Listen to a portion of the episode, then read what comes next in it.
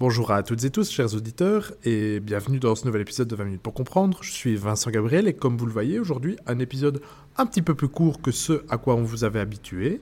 Ce dont on parle aujourd'hui, c'est des activités de la milice Wagner qu'on a notamment vu en Ukraine ou en Syrie également pour ceux qui suivaient déjà l'actualité à l'époque. Et aujourd'hui, on va travailler, on va s'intéresser aux activités de cette milice Wagner, mais dans un territoire qu'on a abordé qu'une seule fois dans ce podcast en compagnie de Michel Liégeois, à savoir le continent africain. Bonne écoute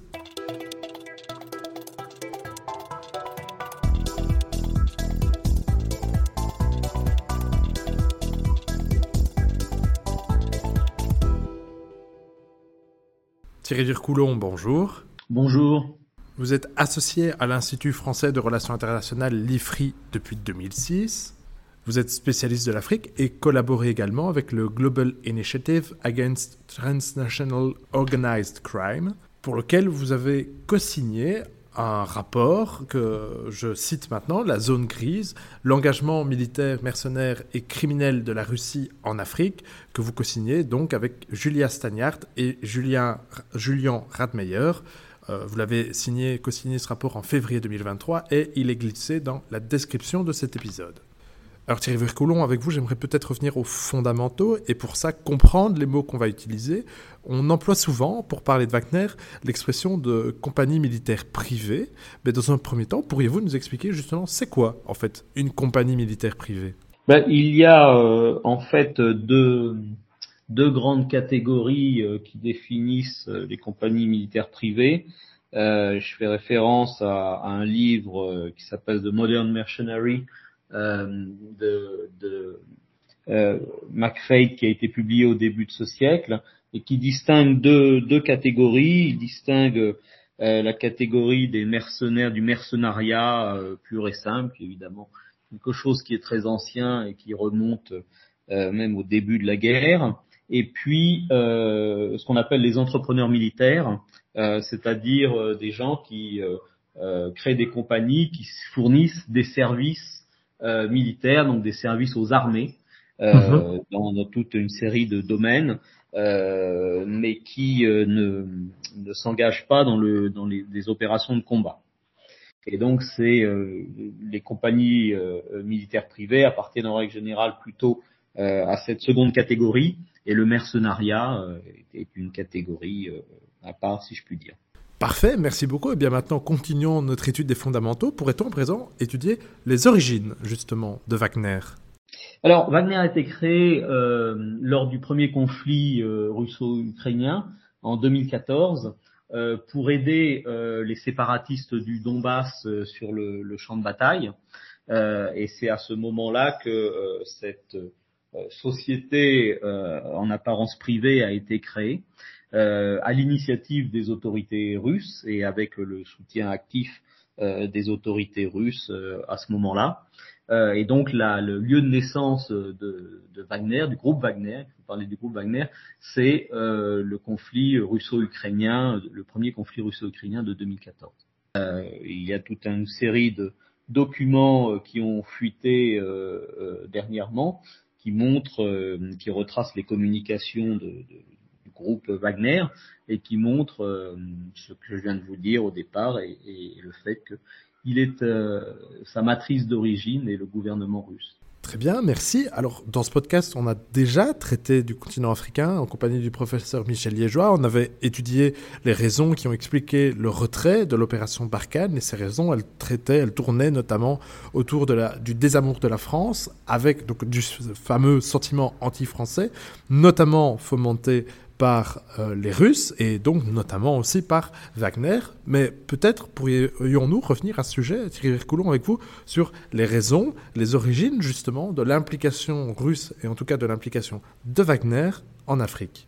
Le groupe Wagner, après avoir euh, participé aux opérations de la première guerre euh, russo-ukrainienne en 2014, s'est ensuite exporté sur l'autre champ de bataille russe, c'est-à-dire la Syrie, où mhm. euh, il a été, euh, il s'est impliqué aux côtés du, du, régime syrien contre un certain nombre de groupes armés.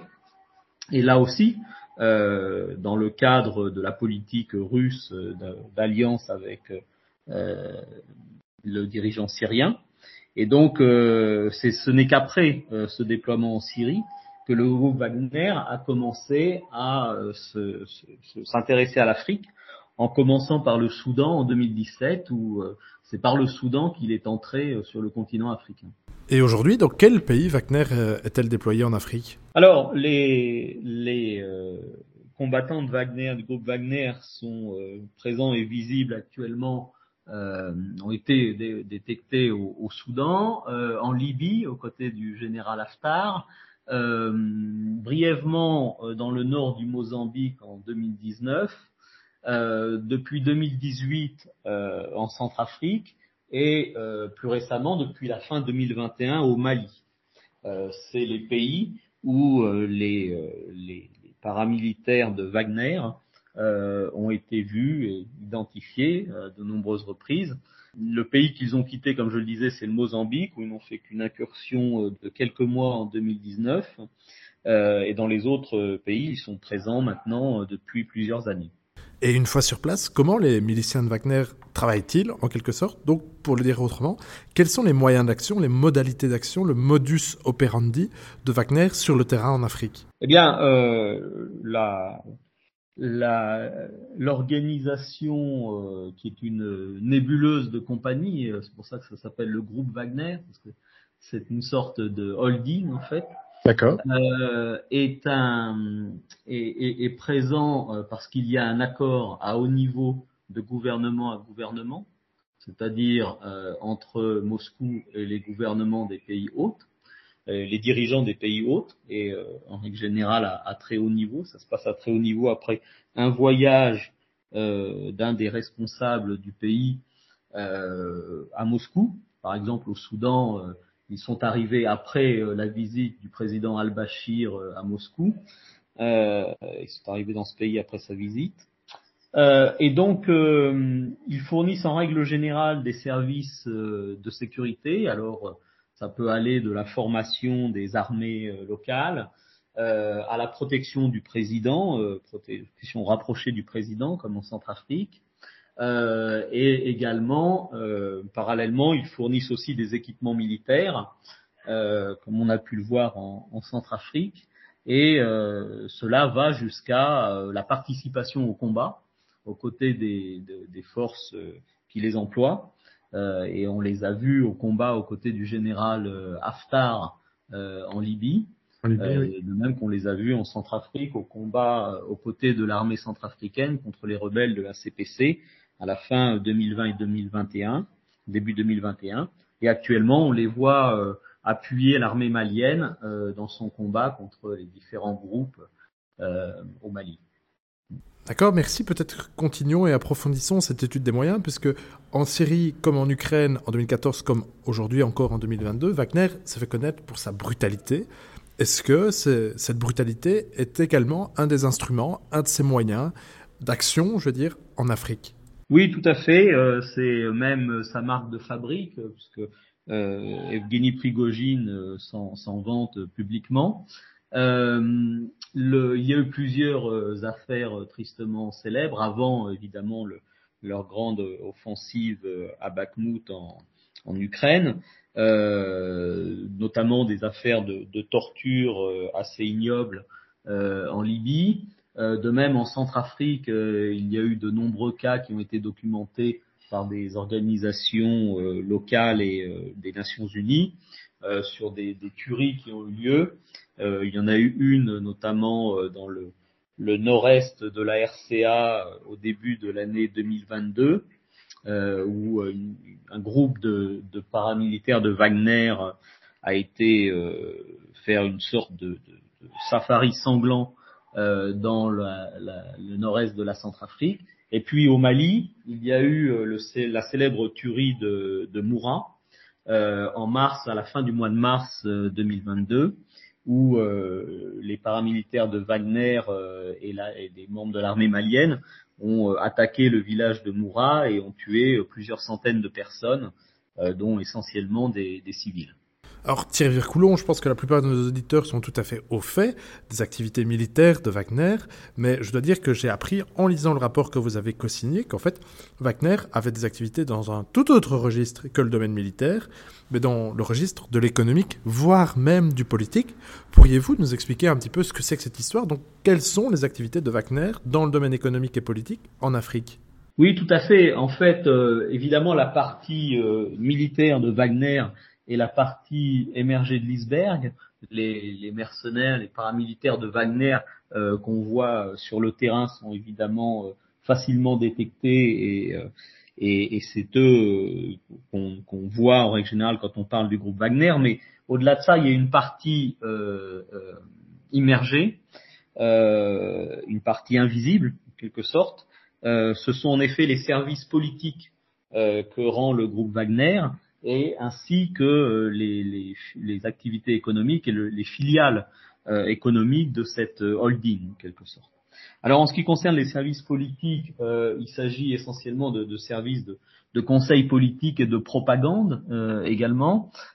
propagande qui utilise beaucoup, enfin qui utilise tous les, médias, les moyens médiatiques, mais qui utilise beaucoup euh, les, euh, les réseaux sociaux. Et donc, euh, par exemple, on a vu lors de la, des manifestations contre le président Bachir en 2019 au, au Soudan, euh, qu'ils avaient essayé, ils, menaient une campagne sur les réseaux sociaux qui était pro-gouvernementale.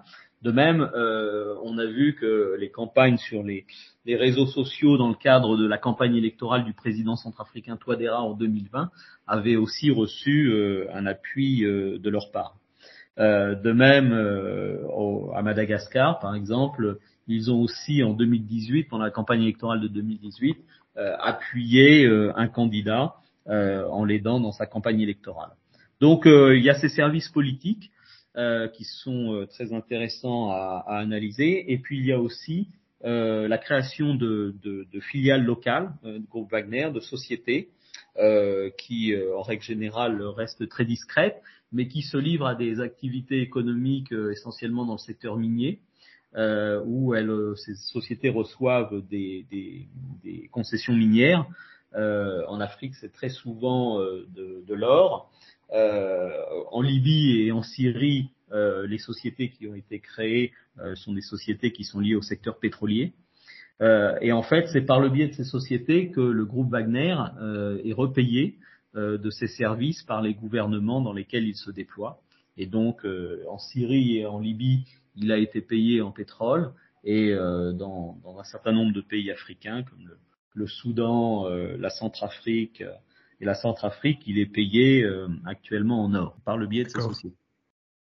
D'accord. Et alors, il y avait une toute dernière chose que j'aurais souhaité vous demander, Thierry Vircoulon, qui est également abordé dans le rapport dont je recommande la lecture, et j'étais très surpris, ça je ne connaissais pas du tout, c'est les liens entre le groupe Wagner et le crime organisé russe en Afrique. Vous pouvez nous en présenter les grands axes en quelques instants, en quelques minutes? Alors, c'est euh, en effet euh, quelque chose qui est assez intéressant parce que euh, mais il faut plonger euh, là dans l'histoire euh, de la Russie des années 90 pour se rendre compte qu'il y a eu en fait beaucoup de liens entre le, crime organisé en Russie et l'apparition de, de, cette classe d'hommes d'affaires qu'on appelle les oligarques.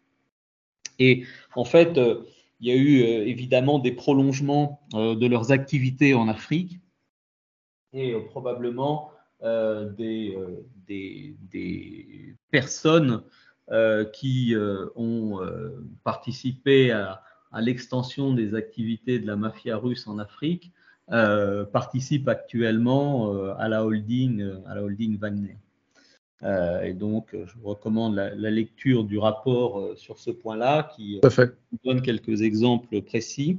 Mais euh, il faut bien voir que il faut, faut, regarder la trajectoire, si je puis dire, de la Russie depuis les années 90 pour se rendre compte que cette classe d'oligarques a eu en effet des liens par le passé avec le crime organisé et certains de ces liens perdurent. D'accord, très bien. Bien. Un tout grand merci Thierry Vercoulon pour avoir accordé de votre temps à 20 minutes pour comprendre. Je conseille vraiment les auditeurs d'aller se tourner bah, vers vos publications en général, mais peut-être dans le cadre de ce podcast vers deux en particulier. On peut peut-être commencer par votre article paru récemment au début du mois de mars 2023 dans The Conversation, intitulé Dans les coulisses du groupe Wagner, mercenariat, business et diplomatie secrète, et aussi donc le rapport excellent que vous co-signez avec Julia Stagnard et Julia, Julien Radmeyer, La zone grise, l'engagement militaire mercenaire et criminel de la Russie en Afrique. Un grand merci Thierry Vircoulon. Merci beaucoup et bonne journée. Au revoir. Au revoir.